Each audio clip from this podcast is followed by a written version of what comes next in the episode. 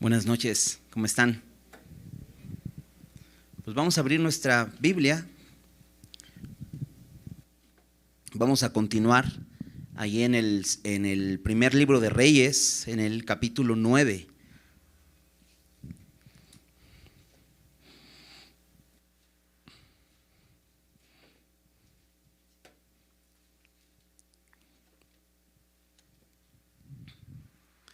Se llama libro de reyes porque vamos a ver algunos reyes, aunque solamente, eh, bueno, más bien, aunque aún seguimos con el rey Salomón.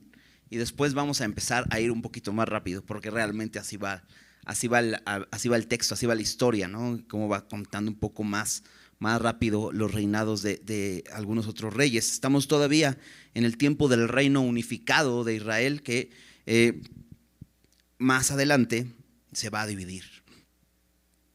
Pero hemos estado estudiando acerca de la construcción del templo, cómo eh, Dios pone en el deseo de David construir un templo para Dios, que ya no fuera simplemente un tabernáculo en donde estuviera el arca del pacto de Dios, sino que fuera un templo, un templo eh, duradero. Y Salomón eh, lo construye, es el encargado de construirlo, aunque David reunió materiales, eh, eh, hizo los planos, tenía todo listo y se lo encarga a Salomón. Y ha terminado de construir este templo después de un largo tiempo de siete años y ya vimos que no solamente construyó el templo, sino también construyó su palacio real y algunos otros edificios que eran, que eran parte de esta ciudad ahí en Jerusalén.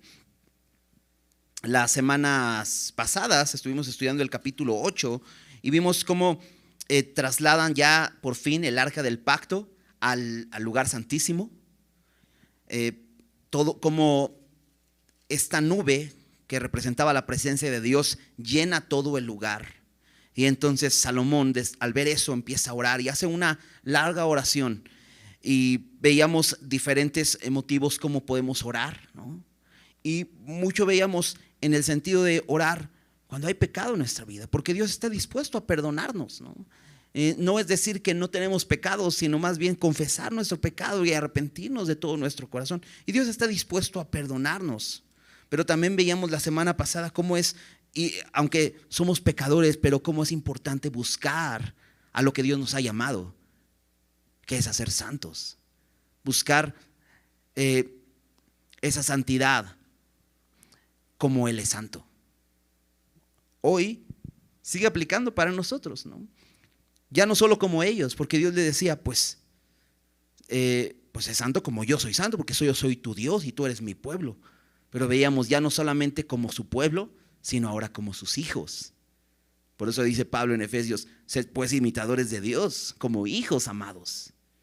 Y vamos a imitar de Él su santidad. Pero Él está haciendo su obra en nosotros. Y hoy vamos a seguir viendo cómo Salomón, aunque él ha construido el templo, pero como es Dios el que santifica. Entonces, si me acompañas, vamos a hacer una oración para iniciar este, el, capítulo, eh, este capítulo 9. Y bueno, primero Dios, no solo iniciarlo, sino también terminarlo. Pero vamos a orar. Señor, gracias te damos porque eres bueno, gracias porque nos amas y nos permites venir hoy a tu palabra, Señor conocerte, Señor. Gracias, Señor, porque reconocemos una cosa, reconocemos que es por tu gracia que estamos aquí, Señor, no por nuestros méritos, no por nuestras grandes capacidades, no porque seamos muy inteligentes, Señor, sino porque tú nos recogiste, Señor, de la miseria y nos trajiste a tus pies, Señor, para conocerte, Señor, y para transformarnos, Señor, y hacernos semejantes a tu Hijo. Y eso es lo que anhelamos, Señor, y te pedimos en esta noche que nos hables en tu palabra, Señor, que abras nuestro entendimiento, pero principalmente nuestros corazones para recibir tu palabra, Señor, y llevarla por obra, Señor. Queremos eh, responder a tu amor, Señor, y sabemos que tú nos has dado esa capacidad por medio de tu Espíritu, pero queremos venir a conocerte más este día, Señor. Háblanos, te lo pedimos en el nombre de Jesús. Amén. Bien, dice versículo 1. Cuando Salomón hubo acabado la obra de la casa de Jehová y la casa real y todo lo que Salomón quiso hacer. Y parece que seguimos atorados, ¿no? Porque dice, Bueno, eso ya lo había dicho. Ya había dicho que ya había terminado la obra. Pero fíjate, dice, Jehová apareció a Salomón la segunda vez como le apareció en Gabaón. ¿Recuerdas la primera vez que aparece Dios a Salomón? Es cuando había ido a ofrecer sacrificios a Gabaón, porque ahí estaba un, el lugar alto principal donde ofrecían sacrificios. Y en ese momento se aparece Dios a Salomón, muy probablemente en sueños. Y ahí es donde le dice, eh, ya como Salomón como rey de Israel, le dice Dios, pues pídeme lo que quieras y te lo doy. Y Salomón le dice, pues estoy bien chavo, necesito sabiduría. No sé cómo gobernar este pueblo, es un pueblo muy grande. Necesito sabiduría. Y, Dios dice que se alegra, a Dios le agrada que Salomón pida sabiduría y le dice, ok, eso me agrada que pida sabiduría, porque Salomón sabía que eh, la, labor era muy difícil. Y entonces le dice, te voy a dar sabiduría, pero también te voy a dar riquezas y gloria. Realmente no va a haber otro rey como tú. Realmente te voy a dar tanta gloria que los, los pueblos van a voltear a ver eso. ¿Y por qué es importante recordar esto? Porque eh, vamos a entrar en una etapa donde vamos a ver esa gloria de Salomón. De hecho, ya lo empezamos a ver en la forma como juzgaba, eh, en, esta forma como construyó la casa, eh, la casa de Dios, el, templo, cómo construye eh, todos sus edificios. Esa sabiduría está haciendo que este, esta ciudad de Jerusalén y este pueblo Israel sea visto por las demás naciones. Era un pueblo insignificante, que incluso venía de ser esclavo por 400 años en Egipto. Y ahora es un pueblo ya establecido en un lugar, ahora ya tienen un templo, ya tienen un rey que tiene un palacio. Entonces, seguramente los pueblos los están volteando a ver. De hecho, en el, en el capítulo 8, una de sus oraciones era, era esta de Salomón. Decía, a fin de que todos los pueblos de la tierra sepan pero el propósito no es que dijeran, oh, qué glorioso es Israel, sino decía en el versículo 60, sepan que Jehová es Dios y no hay otro. Porque es el propósito del pueblo de Israel, que dieran a conocer quién es el verdadero Dios. Y por eso Dios le iba a dar esa gloria a Salomón. Bueno, en esa ocasión, esta, fue, esta fue eh, la petición y esta fue la respuesta de Dios. Ahora, aquí dice que se aparece por segunda ocasión a, a Salomón. Versículo 3. Y le dijo Jehová, yo he oído tu oración y tu ruego que has hecho en mi presencia. Yo he santificado esta casa que tú has edificado para poner mi nombre en ella para siempre. Y en ella estarán mis ojos y mi corazón todos los días. Qué, eh, qué bueno es, es esta respuesta. Le dice Dios, yo he oído tu oración. Y qué, frustrante puede ser cuando no tenemos la seguridad de ser oídos. De hecho, creo que mucha gente no ora porque tiene esa inseguridad. Pues como, ¿para qué oro si yo creo que no me va a oír? Pero decía Juan en, en 1 Juan 5, 14, eh, que si pedimos alguna cosa conforme a su voluntad, Él nos oye. Y Salomón tenía esa certeza y está orando y de pronto Dios le dice, sí, sí te escuché, sí he escuchado tu oración. Dice, y tu ruego, ¿qué has hecho en mi presencia? Y le dice, yo he santificado esta casa que tú has edificado. Y eso me encanta porque Dios le dice algo bien importante. Yo he santificado la casa. Tú no puedes santificarla. Tú solo puedes edificarla pero yo la he santificado. Y aquí podemos sacar una, una eh, gran verdad. Dios nos ha llamado a edificarnos unos a otros. Lo vimos en algún momento como piedras vivas, dice, dice Pedro, ser edificados como una casa espiritual. Sí, somos llamados a edificarnos, pero el único que puede santificarnos es Dios. Él nos ha llamado a ser santos, es su voluntad que seamos santos y nos ha llamado a eso y Él es el que está haciendo la obra. Y, aquí creo que podemos aprender dos cosas. Sin duda el que hace la obra es Dios, pero nos invita a que participemos de esa obra. Él nos va a santificar y Él va a terminar la obra, pero yo participo de eso siendo edificado. De hecho, el estar aquí, reconociendo que necesito al Señor, necesito escuchar su palabra, es parte de eso. Quiero ser edificado. El hecho de cada día levantarme y buscarle en oración, abrir su palabra y conocerle, leer su palabra, es parte de lo que yo puedo hacer. Un, comentarista decía, eh, nosotros podemos hacer lo externo, orar, leer su palabra, congregarnos, servir a otros, pero Dios hace lo interno. Dios se encarga de limpiar nuestros corazones, en transformarnos y hacernos semejantes a, su Hijo. Y Dios le dice así a Salomón, yo he santificado esta casa que tú has edificado. Dice, para poner mi nombre en ella siempre. Y fíjate esta promesa. Y en ella estarán mis ojos y mi corazón todos los días.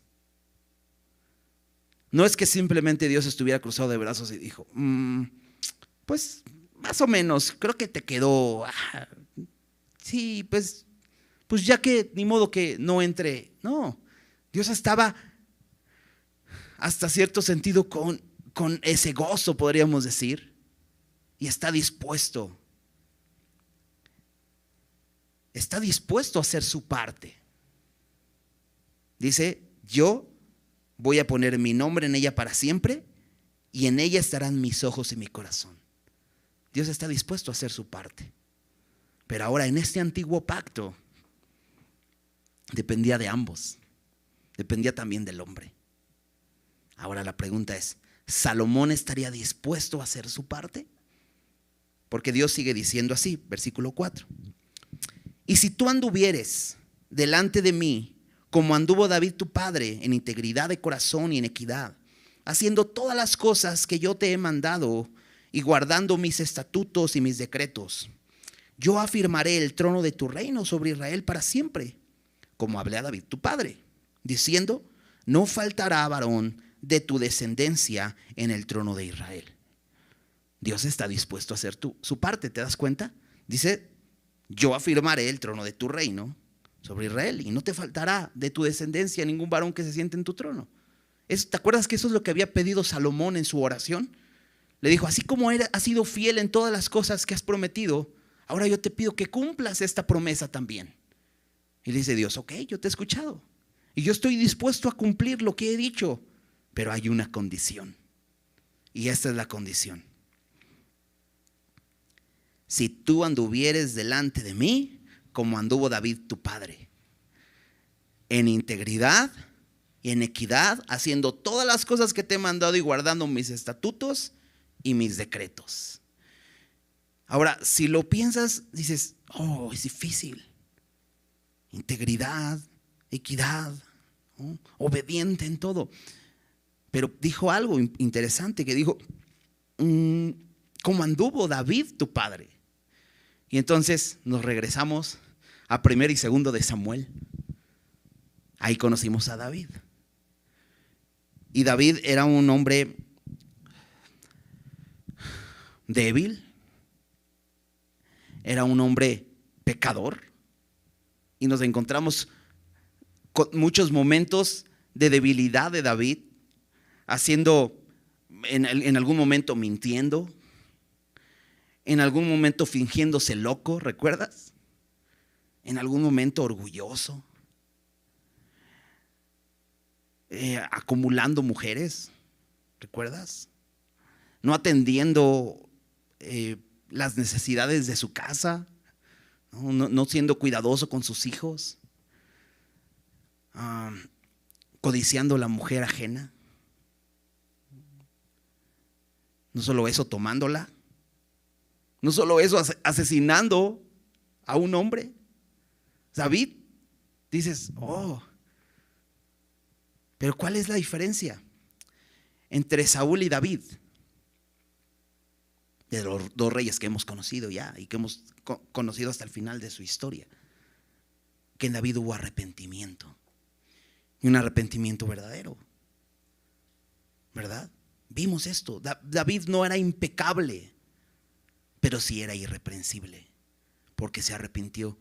Recibió la corrección de Dios. Recibió de Dios ese llamado de atención fuerte, y sí que fue fuerte. Y se arrepintió sinceramente y fue perdonado. Y lo vimos incluso al final de sus días, reconociendo a Dios. ¿Qué, diferencia hay, verdad? Y, aquí el estándar, podríamos decir, para Salomón no es tan alto. Y de hecho, a partir de aquí, y bueno, en todo el libro de, Reyes, vamos a encontrar esto, que el estándar para los reyes es David. De pronto menciona reyes que dice, e hizo esto, hizo aquello, hizo aquello, pero no tuvo un corazón como el de David. Entonces se quedaban cortos. De pronto Dios pone este, este estándar de David, un corazón verdaderamente arrepentido. Y sin duda Salomón lo conocía. De hecho es el primero que le está diciendo, David, tu padre. Porque más adelante eh, menciona como como David tu padre, pero refiriéndose a, su antepasado. Y habían pasado varias generaciones. Pero aquí es eh, directo. Salomón conocía a David. De hecho, Salomón era el hijo más pequeño de David. Y de hecho, Salomón conocía mejor que nadie la historia de David, porque él era hijo de Betsabé, aquella mujer que David codició y tomó y mató a su esposo. Salomón era hijo de ella. Entonces Salomón sabía a qué se refería Dios. Y le dice, sé como David, y yo cumpliré esa promesa. Salomón estaré dispuesto a hacer esto. Versículo 6. Mas, si obstinadamente os apartareis de mí, vosotros y vuestros hijos, y no guardaréis mis mandamientos y mis estatutos que yo he puesto delante de vosotros, sino que fuereis y sirviereis a dioses ajenos y los adorareis, yo cortaré a Israel de sobre la, de sobre la faz de la tierra que les he entregado. Y esta casa que he santificado a mi nombre, yo la echaré delante de mí. Perdón, echaré de delante de mí e Israel será por proverbio y refrán a todos los pueblos.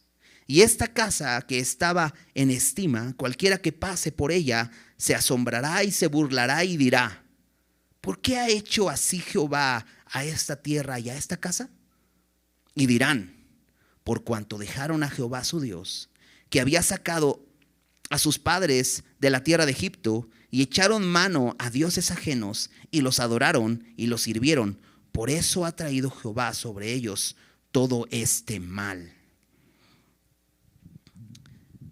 Ahora ya dijo Dios que Él está dispuesto a cumplir su parte, hay una condición para eso. Pero si la respuesta de Salomón y de sus hijos y del pueblo era contraria a esto, si no seguían este estándar, ser como David. Entonces, dice, va a haber una consecuencia. Y es que Dios es fiel. Y Dios es un Dios, ¿has escuchado esto? Dios es un Dios de promesas. Bueno, Dios acaba de hacer una promesa. Y también está dispuesto a cumplirla. Porque Dios es fiel. Y Él habla verdad. Y entonces dice, más si obstinadamente.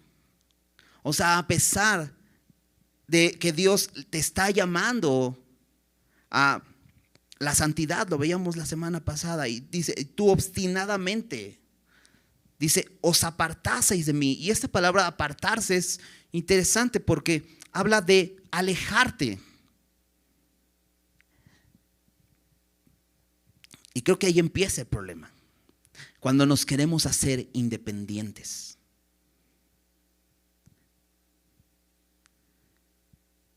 El, mundo habla hoy de que somos un producto de la casualidad.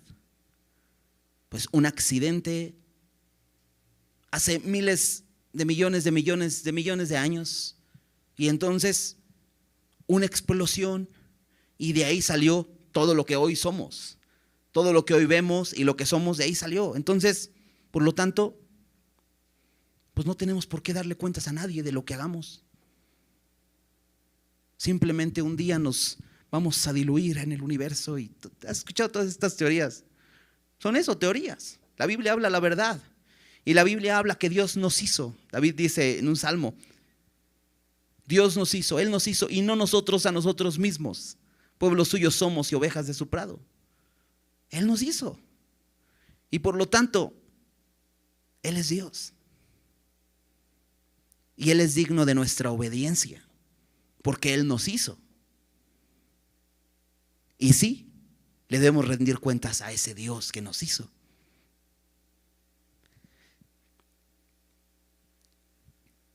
¿Por qué digo esto? Porque este pueblo obstinadamente se desvió, se aferró en su rebeldía, en querer ser independientes, dice, se apartó de él. Y dice, si obstinadamente te apartaseis de mí y no guardaseis mis mandamientos, y dice cuando te apartas, cuando te alejas de él, porque somos ¿Te acuerdas que te decía, esta, esa palabra santo significa apartado para Dios? Pero puedes apartarte para Él o apartarte de Él. Y cuando te apartas de Él, entonces no tienes que darle cuentas a nadie. Entonces, pues por lo tanto, vas a vivir en desobediencia. Una vida de desobediencia a Dios es la evidencia de que estás lejos de Dios y que no tomas en cuenta a Dios. Pero una vida de desobediencia trae como consecuencia una vida de idolatría. Porque te decía, Dios nos hizo. Él nos creó. Nos creó para adorarle. Somos creados para adorarle. Pero si no adoramos a Dios, vamos a adorar cualquier cosa. Porque fuimos creados para adorar. Entonces cuando nosotros nos hacemos independientes de Dios, no le obedecemos. Y entonces vamos a terminar adorando, porque fíjate en el versículo 6, eh, dice, y no guardaréis mis mandamientos y mis estatutos que yo les he puesto delante de vosotros, sino que fuereis y sirviereis a dioses ajenos y los adoraseis. ¿Te das cuenta? Todo empieza primero por apartarte por hacerte independiente, por decir no necesito darle cuentas a nadie. Y entonces, por lo tanto, vives una vida de desobediencia a Dios. Y después da como consecuencia idolatría. Si no estás obedeciendo a Dios, estás siendo un idólatra. Si no estás adorando a Dios, estás adorando a cualquier otro Dios. Y, hemos hablado en otras ocasiones de esto, no necesitamos tener una estatua, enfrente con algún nombre eh, para adorar. Adoramos cualquier cosa. Es más, nos podemos adorar a nosotros mismos, que creo que ese es al final el fondo del asunto. Porque aquel que, que hace una estatua para adorarla, se adora a él mismo porque dice, y yo la hice, mira qué bonita me quedó. Ese, fue el engaño de, Satanás a Eva en, en Génesis. Tú serás como Dios, tú serás digna de adoración. Y no, no es cierto, era una mentira. El único digno de adoración es Dios. Y tenemos que adorarle solo a Él. Pero vamos a terminar adorando cualquier otra cosa cuando no estamos reconociendo que Él nos hizo y que Él es digno de nuestra obediencia. Y entonces dice Dios, si ustedes se apartan de mí, me desobedecen y terminan adorando a otros dioses, versículo 7, la consecuencia es esta.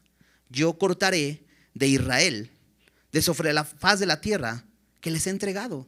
Dios les entregó esa tierra. Ahora ya están en la tierra prometida, conocida antes como Canaán, ahora se llama Israel, es la tierra de Israel. Dios los llevó a esa tierra, los rescató de la esclavitud de Egipto y los llevó por el desierto. Su viaje debió haber durado poco, pero era un pueblo obstinado. Ya, lo mencionó. Pero esa, es otra generación. Y de hecho entró no la generación que salió de Egipto, sino la siguiente generación. Y aquí han pasado varias generaciones. Y aquí está Dios advirtiéndoles lo mismo. Dice, pero si no me obedecen y adoran otros dioses, yo, dice, cortaré a Israel. Y, habla como si cortara, como si cortara de un árbol una rama. Dice, lo cortaré a Israel de esta tierra que les he entregado. Y esta casa, porque está respondiendo en base a lo que Salomón le dijo. Esta casa que dijo en el versículo 3, en ella he puesto mi nombre. Esta casa dice que yo he santificado. También dijo eso. La echaré de delante de mí. Es como simplemente agarrarla y hacerla a un lado, ¿no? Pero es la mano de Dios. Y, bueno, conocemos la historia. Años después, esta casa es destruida hasta quedar polvo. Esta casa gloriosa cubierta con oro, ¿te acuerdas? Construida con tablas de, maderas finas, cedro, de Líbano, piedras gigantescas, labradas a mano. Una casa perfecta, cubierta de oro, y va a quedar hecha polvo. Va a ser hecha pedazos. Dice, la echaré de e Israel será por proverbio y refrán a todos los pueblos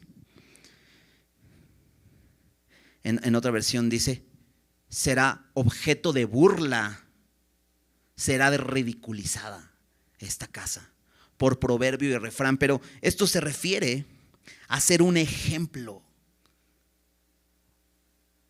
una vida miserable que sirve como un ejemplo de infidelidad, eso es lo que iba a hacer Israel. Ese es un ejemplo de infidelidad, de deslealtad de ingratitud. ¿Por qué? Porque Dios les sacó de Egipto, les llevó a esa tierra, es lo que dijo Salomón en su oración. Dios ha sido fiel y ha cumplido todas las palabras que dijo por Moisés. Y aquí estamos, por su gracia. Y toda esa gracia despreciada por un pueblo infiel que desobedece a Dios, que se desliga de Él y que honra a otros dioses. Este es un ejemplo entonces cuando esta tierra sea derribada, van a ser por como un ejemplo de infidelidad, de deslealtad, un ejemplo de las consecuencias de la idolatría.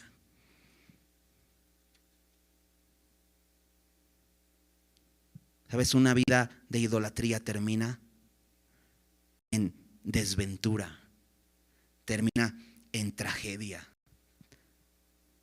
en desastre. Una vida de idolatría termina así. Cuando decidimos alejarnos de Dios, terminamos en desastre. Y entonces, versículo 8. Y esta casa, refiriéndose al templo, que estaba en estima, era muy valorada, todo el mundo pasaba y decía, wow, qué increíble. Cualquiera que pase por ella se asombrará, pero no es un asombro que te va a causar ganas de llorar, sino dice aquí, cualquiera que pase en ella se asombrará y se burlará. Qué fuerte es esto, ¿no? Porque cuando ves una tragedia, te, dueles, ¿no? Te, la metes y dices, ah, híjole, qué mal les fue. Pero imagínate lo que provoca esto. Burla. Y se burlará y dirá, ¿por qué ha hecho así Jehová a esta tierra y a esta casa? Y inmediatamente siempre buscamos echarle la culpa a Dios, ¿verdad? De, lo que, de las cosas que pasan. Porque hay hambre en la tierra es que Dios es un Dios muy malo. Y vemos que es la consecuencia. Pero sabes, sí es Dios. Porque Dios sigue controlando todo. De hecho, Él decía, yo cortaré, yo lo haré. Yo voy a cortar y yo echaré de delante de mí. No simplemente que son pues sí, consecuencias. No, Dios es un Dios que ama a su pueblo y a su creación. Por eso envió a su Hijo. Dios es el que hace esto. Entonces me estás diciendo que el responsable del COVID es Dios. ¿No te habías dado cuenta? Dios permite todas estas cosas, claro. Porque nos ama. Me encanta porque lo he platicado con un hermano, me contaba su testimonio. Y me dice, yo en la universidad escuché el Evangelio y me, reunía con un grupito ahí de, de, chavos, se reunían a estudiar la Biblia. Pero realmente salí de la universidad, nunca lo tomé en serio y me alejé. Muchos años estuve viviendo así, pero ahora en la pandemia nos dio COVID y tenía miedo. Y le dio a mi esposa, me dio a mí y, tiene una niña chiquita y tenía mucho miedo. Tenía miedo y de pronto ahí estando en mi miedo me acordé y me puse a buscar entre mis libros y encontré una Biblia. Y entonces me puse a buscar en internet y encontré una iglesia. Y después terminé viendo Semilla de Mostaza. Y dices, wow, y aquí estoy. Y dices, una bendición, ¿verdad? Pero es una mano dura de Dios, ¿verdad? Ha traído juicio sobre el mundo entero para que nos demos cuenta. Dios nos hizo y no nosotros a nosotros mismos. Pero Él nos ama. Y ha permitido todo esto para que volteemos a verlo. Y como ellos, seguramente hay muchas otras historias.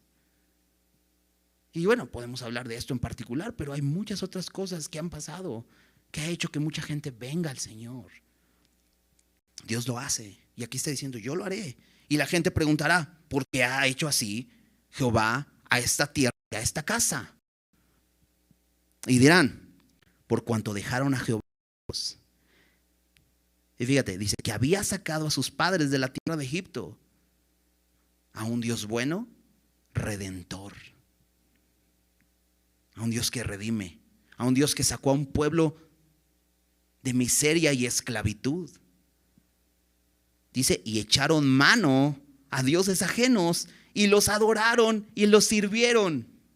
Por eso ha traído Jehová sobre ellos todo este mal. Si hay una razón. Y si hoy te encuentras en esclavitud y te encuentras en miseria y puedes ver tu vida así y la gente pregunta, ¿y por qué te va? ¿Cómo te va? ¿Y por qué estás viviendo así? Hay una respuesta, sin duda. Y muchas veces puedes examinar tu corazón y dices, es que me he alejado de Dios. Empecé por creerme independiente y no tomarlo en cuenta cada día. Y después cosas que yo sabía que debía hacer. De pronto ya no las quise hacer, desobediencia. Y hoy estoy sirviendo a ídolos. Y aquí me ves. Esa es la respuesta. Sea, Dios no solamente dice y preguntarán esto, sino también les digo lo que van a responder. Porque esa es la razón. Sí, dice Dios, yo soy el responsable de eso.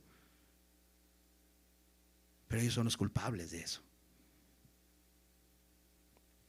Continuemos leyendo. Aconteció al cabo de 20 años, cuando Salomón ya había edificado las dos casas y la casa de Jehová, perdón, la casa de Jehová y la casa real. Y de pronto dices, seguimos ahí, seguimos en el versículo 1. Y de hecho sí, es el, del versículo 2 al versículo 10, eh, perdón, 9, fue un paréntesis pero nos está contando la historia de los reyes, la historia de Israel y la historia de Salomón y la construcción de esta casa. Pero de pronto eh, hace como un, nos da pequeña información como más privada, porque si te das cuenta, esto fue lo que le sucedió a Salomón personalmente. Dios se le apareció y le dio respuesta. Pero nos sigue hablando de las cuestiones públicas, de lo que ocurría en el reino. Bueno, ya que, ya que pasaron estos 20 años, de construcciones. ¿Te acuerdas? Siete años tardó construyendo la casa de, Dios. Eh, trece años se aventó construyendo su palacio. Empezó a los cuatro años de su reinado. Entonces, cuatro años desde que Salomón está en el reino. Ya bastante tiempo. Dice,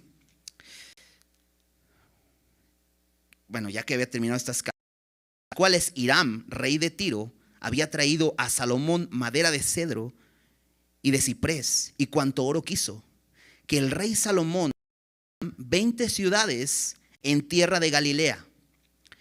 Y salió Hiram para ver las ciudades que Salomón había dado. Y no le gustaron. Y dijo, ¿qué ciudades son estas que me has dado, hermano? Y por nombre, la tierra de Kabul, nombre que tienen hasta. E Hiram había enviado al rey 120 talentos de oro. Entonces nos sigue dando datos, pero entre estos datos eh, nos da información que ya sabíamos. Ya sabíamos que Hiram, el rey de Tiro, había llevado la madera. Aquí nos dice que no solo madera de cedro y de ciprés, sino oro también. ¿Recuerdas? La casa de, Dios o el templo de Dios fue edificado con madera de cedro de Líbano. Hiram también había sido amigo de David. Y, de hecho, Hiram estaba muy contento de que Salomón fuera a construir este templo. Ya había hecho algún pacto con David algún momento acerca de esto. Y David había reunido una gran cantidad de oro para la construcción del templo. Entonces estaba todo lo que tenía, pero aquí parece que también envió de, de Tiro oro, Salomón. Y dices, bueno, si ya tenías el oro para construir el templo, ¿como para qué quieres más? Dice todo el oro que quiso. Y entonces Salomón quiere pagar esto. Cuando Irán eh, lo vi capítulos anteriores, sabe que Salomón va a construir el templo, dice, todo lo que me pidas, no te preocupes, no me necesitas pagar nada, solamente pues con, que le des el sustento a mis hombres que van a trabajar con, tus hombres, con eso es suficiente. Págales un salario justo, pero no me necesitas dar nada. Pero aquí Salomón está haciendo algo interesante, porque dice que ahí en el versículo 11, dio a Irán 20 ciudades en la tierra de Galilea. No dio, eh, no, no nos dice, le dio 5 hectáreas, le dio unos terrenitos, le dio 20 ciudades. Ahora, hablar de una ciudad quiere decir que ya hay gente viviendo ahí, que ya hay lugares eh, pues un poquito más eh, urbanizados, por así decirlos, lugares donde se puede vivir, donde puedes ir a traer agua, donde puedes tener ciertos servicios. ¿no? No, al estilo de nuestras ciudades, pero ya eran ciudades. Y de pronto Salomón le da 20 ciudades. Hoy en México mucha gente se clava con eso de, no, y es que vendieron propiedad de México hace muchos años y, todo esto, ¿no? Se ha escuchado gente que se clava con todas estas cosas. Bueno, desde entonces sucedía. Salomón está vendiendo a Tiro una parte de Israel. Se está tomando Salomón de pronto eh, privilegios o, atribuciones que no, le corresponden. Porque ¿quién dio este territorio a Israel? Dios.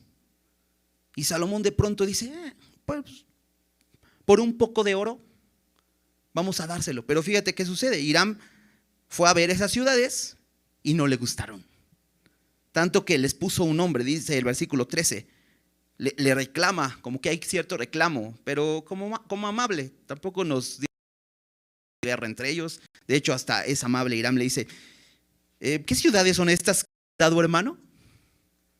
Y entonces no las, no las acepta, las devuelve. En Crónicas nos dice que Salomón eh, construye en esas ciudades, las, las restaura, construye, eh, invierte en, en, eso. O sea, parece que no la recibe, pero le pone un nombre que es Kabul, que significa Son ciudades sin valor. O sea, las ve y las menosprecia. Qué bueno, porque no tenía por qué tenerlas.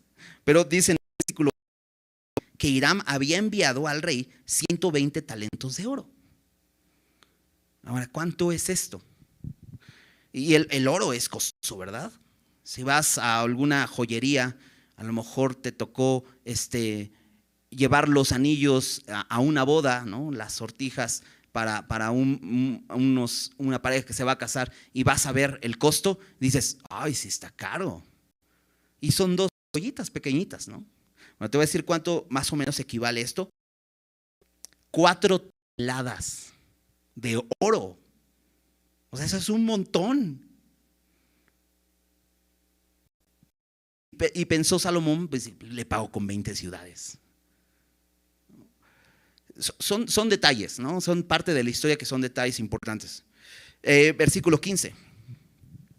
Esta es la razón de la leva que el rey Salomón impuso para edificar la casa de Jehová y su propia casa, y Milo y el muro de Jerusalén, y Azor y Megido y Geser. Nos va a decir la razón de la leva. La leva es el trabajo que, puso a, algunos hombres para hacer todo esto. ¿Por qué? Porque dice que iba a edificar muchas cosas. Ya mencionó la casa de Jehová, ya mencionó su propia casa, pero algunas otras ciudades va a edificar y por eso reunió una gran cantidad de hombres que iban a funcionar como trabajadores en esta construcción. Entonces dice, esta es la razón. Faraón, rey de Egipto, había subido y tomado a Geser y la quemó y dio muerte a los cananeos que habitaban la ciudad y la dio en dote a su hija, mujer de Salomón. Esta es la razón, que el rey de Egipto entró a territorio de Israel y quemó a una ciudad y a su gente para regalarle esa ciudad a su hija que se había casado con Salomón. Y dices, ¿qué onda con esas historias, no? Pero lo interesante aquí es que Salomón permitió eso. Salomón permitió que un extraño a Israel, bueno, ya de por sí se casó con su hija, que, no debía hacer eso porque Dios les había dicho, no se casen con las mujeres extranjeras porque van a desviar su corazón. Y lo dijimos en algún momento, había algo de malo que, Salomón se casara con, una extranjera. Pues vemos a Ruth, es una extranjera, vemos a, este, Raab, otra extranjera, incluso en la genealogía de Jesús. Pero fueron mujeres que confiaron en el Señor. No sabemos si esta mujer lo hizo también. Pero lo interesante es que Salomón está permitiendo que este hombre, rey de otra nación, entre aquí y mate a los, eh, ciudadanos de este territorio. Y dices, pero eran cananeos. Entonces, hay que agradecerle. Pero esa era labor del pueblo de Israel. Dios le dijo al pueblo de Israel, vas a entrar a esa tierra y vas a matar a todos. Y dice la Biblia por qué. Dice que porque la maldad de estos pueblos había llegado hasta el colmo. Y Dios iba a ocupar a Israel como un instrumento de juicio, un juicio, un juicio justo. También Dios los hizo. Y Dios decide. Pero aquí, ¿por qué siguen cananeos viviendo ahí? Más adelante nos va a decir. Pero de pronto esta es la razón, destruye esta ciudad, Geser, se la da como regalo de bodas a su hija, y entonces empieza Salomón, versículo 17, restauró pues Salomón a Geser, esta ciudad que había quemado su suegro. Dice, y a Bet Jorón, a Balat, a Tadmor en tierra del desierto, asimismo todas las ciudades donde Salomón tenía provisiones, y las ciudades de los carros, y las ciudades de la gente de a caballo, y nos recuerda algo aquí. ¿Te acuerdas que Salomón había ido a Egipto por caballos y por carros? Bueno, había ciudades específicamente para tener sus carros, sus caballos y sus jinetes. Y restauró también estas ciudades. Dice, y las ciudades de la gente de a caballo, y todo lo que Salomón quiso edificar en Jerusalén, en el Líbano y en toda la tierra de su señorío. Salomón edificó no solamente el templo, su casa, su palacio, sino un montón de cosas le gustaba este, este asunto. Y empezó a enfocarse en edificar. ¿Te acuerdas? Un mandamiento que Dios les dio a los reyes cuando se sentaran, esto lo leímos en Deuteronomio 17, que tenían que hacer una copia de la ley y leer en ella cada día. Pero de pronto las muchas actividades nos pueden impedir leer la palabra. Salomón se llenó de actividades y empezó a edificar. Le gustó mucho este asunto. Yo creo que vio lo glorioso que fue el templo y dijo, wow, qué increíble, vamos a hacer mi casa. Y la casa del bosque del Líbano, ¿te acuerdas que veíamos qué, increíble fue esta casa también? Y después dijo, vamos a edificar esa ciudad y vamos a ponerle aquí, vamos a ponerle un segundo piso, todas estas cosas, ¿no? Que, que busca el hombre, ¿no? Para que te veas, para que te digan, wow, mira, este gobernante hace un chorro de obras públicas. Bueno, Salomón también las hacía. Y dice, versículo 20, a todos los pueblos que quedaron de los amorreos, eteos, fereceos, heveos, jebuseos, que no eran de los hijos de Israel. Estos eran los cananeos, los que vivían en Canaán, y esos son los pueblos. Y nos dice qué sucede con ellos. A sus hijos que quedaron en la tierra después de ellos, que los hijos de Israel no pudieron acabar. ¿Te acuerdas? Tenían que acabar con ellos. Pero dice aquí, no pudieron. Y podríamos decir, nah, no quisieron. ¿Sabes por qué no pudieron? Por falta de fe. No confiaron en el Señor. Y fíjate, a todos estos que no pudieron acabar los hijos de Israel, hizo Salomón que sirviesen con tributo hasta hoy. Esto de hablar con tributo es que iban a hacer trabajos forzados, prácticamente iban a funcionar como esclavos. Y eso es algo que podemos de Salomón aquí. Dios le acaba de decir, obedéceme. Y Salomón, ¿sabes qué hace? Desobedece. ¿Por qué? Porque lo que debió haber hecho Salomón, si ya tiene paz sobre su pueblo, si ya tiene a estos hombres ahí, los debió haber destruido. Eso es lo que Dios había dicho.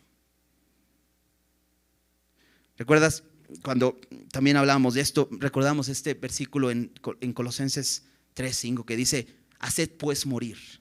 Dice Pablo, si has resucitado con Cristo, pues haz, haz morir lo terrenal en ti. Y dice, haz morir. No dice, hazlo esclavo. No dice, sujétalo y que te rinda tributo. Dice, hazlo morir. Fornicación, impureza, pasiones desordenadas, malos deseos, avaricia, que es idolatría. Dice, hazlo morir. Y Dios le dijo al pueblo, hazlos morir. Pero Salomón dice, pero ¿cómo? Se me, funcionan más como instrumentos. Son un montón.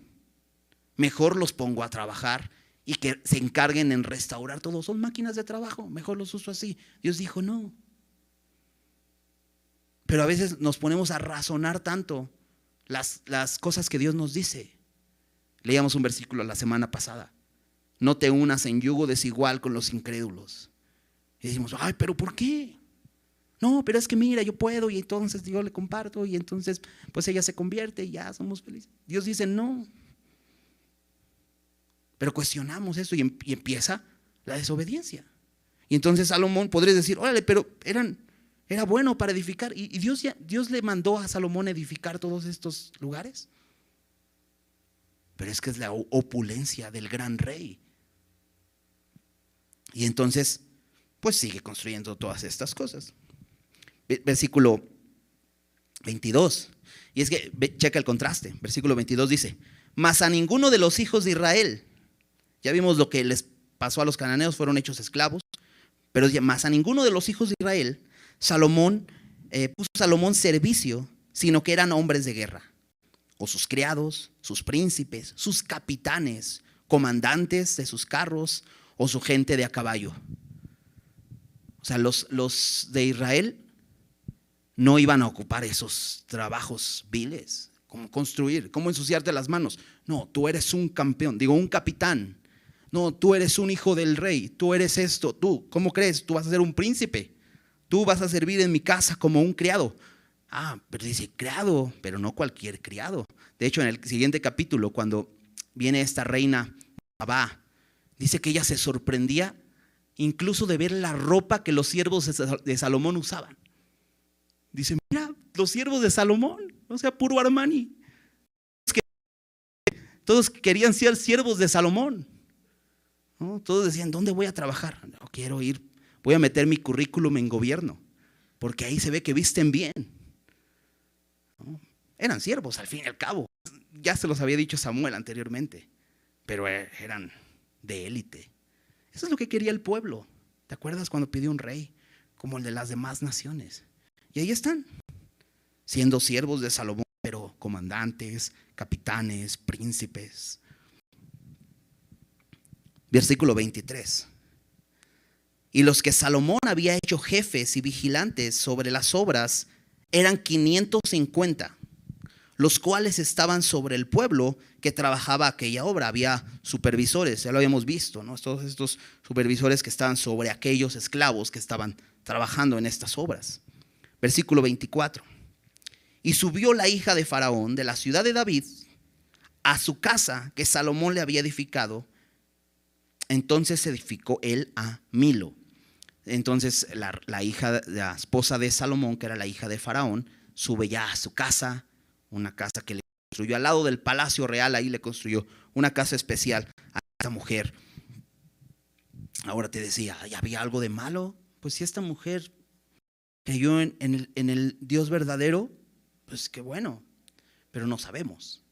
Sin embargo, Salomón empezó a dejar que el mundo decidiera dentro del territorio de Israel, donde él tenía que estar reinando. Porque Egipto hace una referencia al mundo.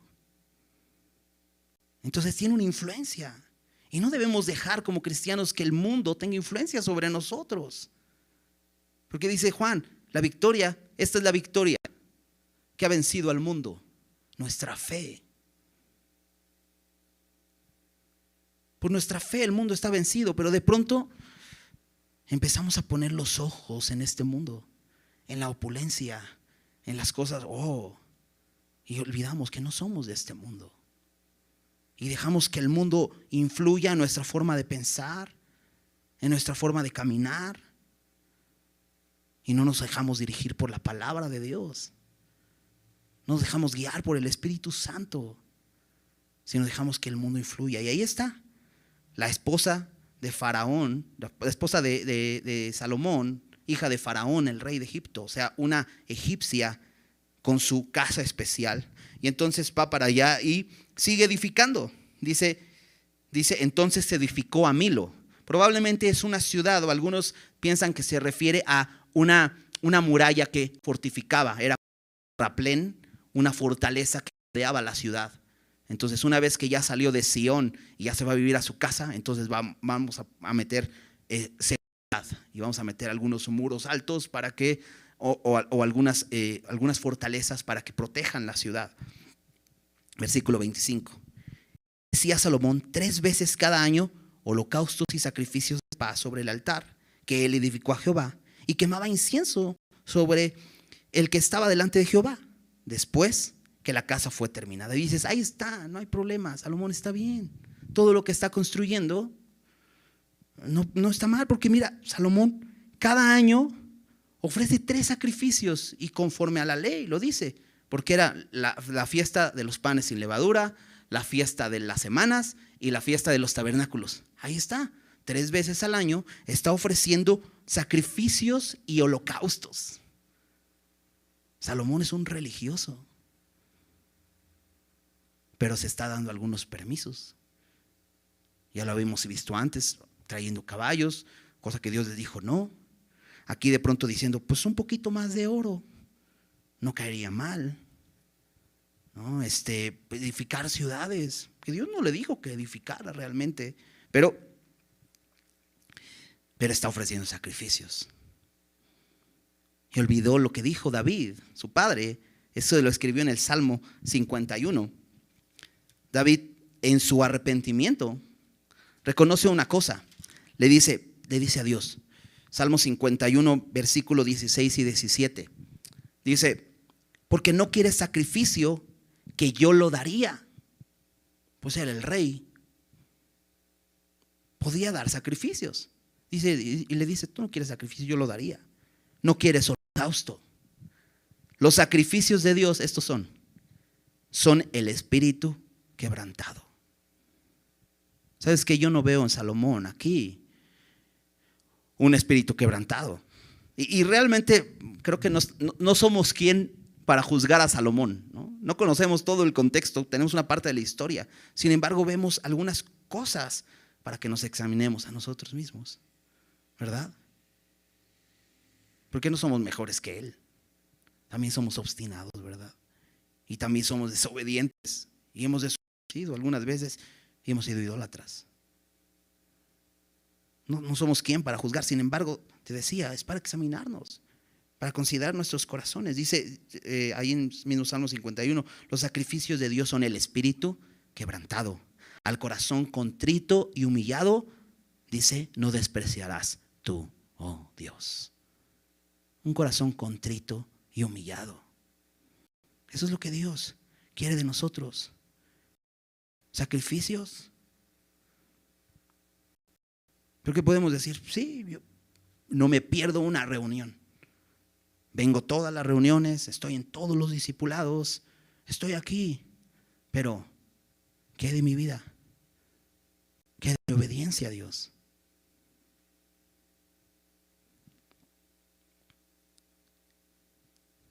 Estoy dejando que el mundo tome decisiones por mí. Me estoy dejando influenciar por esas formas de pensar del mundo. Es bueno examinar eso nosotros. Versículo 26. Hizo también el rey Salomón y dices, oh, no solamente edificó edificios maravillosos, sino naves. Y no habla de naves espaciales, sino está hablando de este, barcos, barcos muy grandes.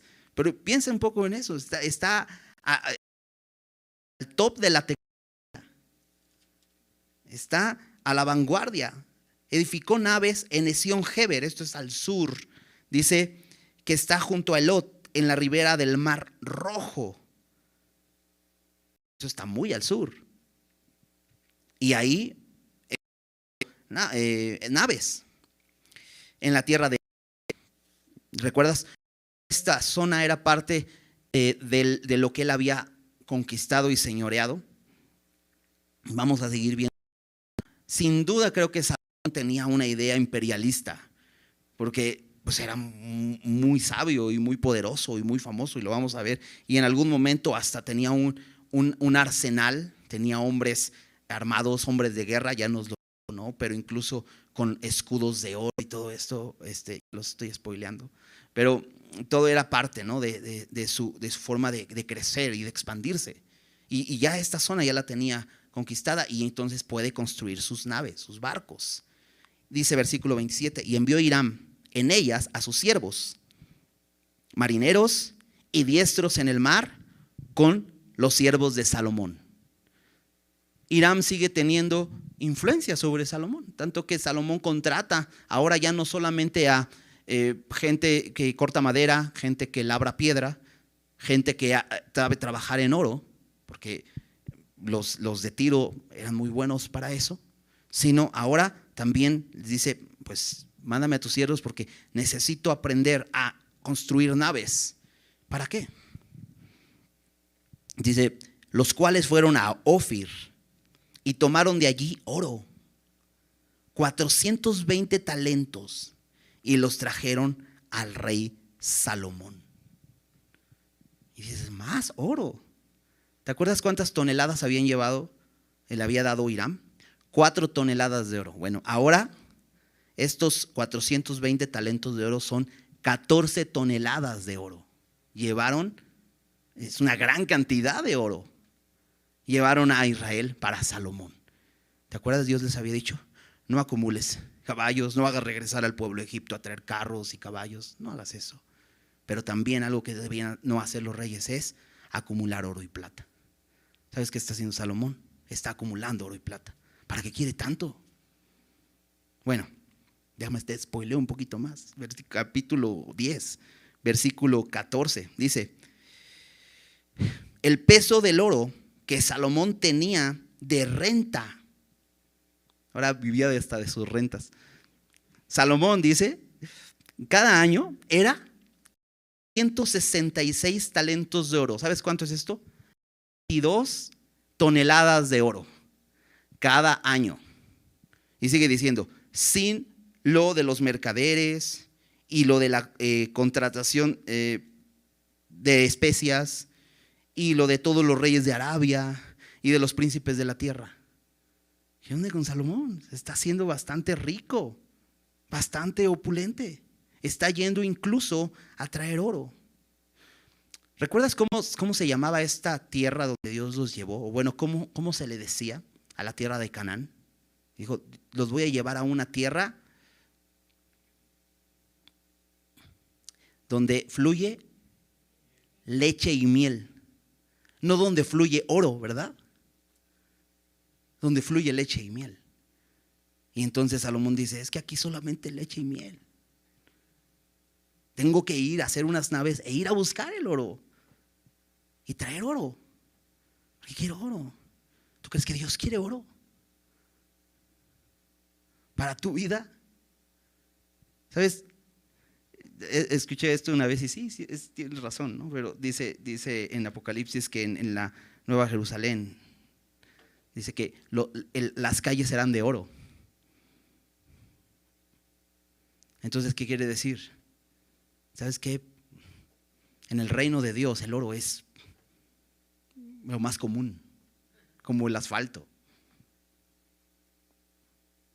Pero nos clavamos mucho con lo valioso, ¿no? Y buscamos y perseguimos todo eso constantemente. Salomón lo hacía. Cuando Dios nos ha dado algo mucho más precioso para disfrutar una relación con Él. Nos ha dado su Espíritu Santo para que podamos vivir una vida plena y abundante. Pero andamos persiguiendo las miserias del mundo. Cuando podríamos aprovechar mejor nuestro tiempo. Salomón está empezando a caer y aquí vamos a seguir viendo sus, sus otros fracasos. Pero es interesante porque podemos examinar nuestros corazones. Estoy persiguiendo eso, dice en, Hebreos 13, versículo 5. Sean vuestras costumbres sin avaricia, contentos con lo que tenéis ahora. Te, te recordaba hace ratito cuando Dios dice ahí en Colosenses 3:5, se hagan morir lo terrenal en vosotros. Fornicación, impureza, pasiones desordenadas, malos deseos y avaricia, que es idolatría. Y ahí en Hebreos, el escritor de Hebreos dice, sean vuestras costumbres sin avaricia. Y avaricia es básicamente acumular. Acumular. Pero siempre que acumulas, pues para tener más necesitas pues, hacer algunas cositas por ahí para que tengas más. Y ese sí es el mundo. Una persona no se enriquece de manera normal de la noche a la mañana, ¿no? De pronto dices, mm, ves a tu vecino que dices, órale, y construye, ya casa, ya trae otro. dices, pues no sé dónde trabaje. Porque yo trabajo también y no me va así, ¿no? Pero, a ver, Salomón. Exacto. ¿No? Y, e, e, la avaricia es, sacar provecho, es sacar ventaja, es ocupar de fraude. No, digo que está mal si, Dios te provee poder comprar algunas cosas que a lo mejor pueden ser, pueden darte comodidad. Pero cuando pones tu corazón en esas cosas, dice Dios, a morir eso. Porque la avaricia es idolatría terminas adorando a otro Dios. Y aquello que es una bendición para tu vida se convierte ahora en tu Dios. Y ahora le estás adorando. ¿No? Qué, triste es eso. Por eso dice, sea vuestras costumbres sin avaricia, contento, contentos con lo que tenéis ahora. En, Timoteo también, Timoteo 6.8 dice que teniendo sustento y abrigo, estemos contentos con eso. Porque nada hemos traído a este mundo y sin duda nada, nada podremos llevar. Así que podemos decir con seguridad el Señor es mi ayuda. No te veré lo que me pueda hacer el hombre. ¿Y por qué de pronto tememos lo que nos puede hacer el hombre? Porque y, ocupamos de, las ganancias de este mundo, porque dice el dinero me da seguridad. Porque si hay algún problema, mira, con, con el dinero todo lo resuelves es cierto. Pero es el engaño del mundo. Y entonces nos empezamos a ser avariciosos. Y, eso, está, eso le está sucediendo a Salomón. De pronto se quedó atorado con sus edificaciones. Y dijo, wow, qué increíble. Y podemos hacer aquí otro edificio y le ponemos oro. Y podemos hacer otra cosa aquí y... ¿Te acuerdas? Dios le había dicho, yo te voy a dar riquezas y gloria. Pero aquí Dios no se lo está dando, Él lo está persiguiendo, ¿verdad? Entonces debemos tener cuidado examinar nuestros corazones y ver si hay en nosotros eso. Y arrepentirnos y venir al Señor y decir, Señor, ayúdame a rechazar lo que el mundo me ofrece y a valorar lo que tú me has dado. Vivo en una tierra donde fluye leche y miel. Sabes, no necesitamos nada más. En Cristo estamos completos. ¿Sí? Vamos a hacer una oración. Señor, gracias por tu palabra, por este tiempo, porque podemos considerar lo que sucedió a este hombre, lo que sucedió a este pueblo, y podemos examinar nuestros corazones con tu palabra. Y Señor, dice tu palabra que si nos examinásemos a nosotros mismos no seríamos juzgados. Y Señor, queremos examinarnos, Señor, para ponernos a cuentas contigo, Señor. Y si hemos estado caminando poniendo nuestros ojos en las cosas de este mundo, y, y si hemos estado buscando nuestra gloria, y hemos estado siendo desobedientes, Señor, perdónanos y ayúdanos, porque queremos hacer tu voluntad y queremos vivir para ti. Queremos honrarte. Queremos permanecer en ti, Señor. Gracias por la palabra, Señor, que es viva y eficaz y nos atraviesa y nos pone al descubierto lo que somos para, Señor, para que tú lo limpies, para que tú nos limpies, Señor, y vivamos delante de ti como veíamos, Señor. Así como David, Señor, se pudo arrepentir y vivió una vida irreprensible delante de ti en rectitud, Señor, porque conocías su corazón, Señor. Así queremos, Señor, abrirte nuestro corazón y decir, Señor, límpianos. Sabemos, Señor, que podemos venir religiosamente a ti, pero, Señor, no queremos esto. Queremos, Señor, rendirte corazones quebrantados y contritos, porque tú no desprecias al corazón contrito y humillado. Te damos gloria a ti, Señor. Te damos gracias por este tiempo. En el nombre de Jesús. Amén.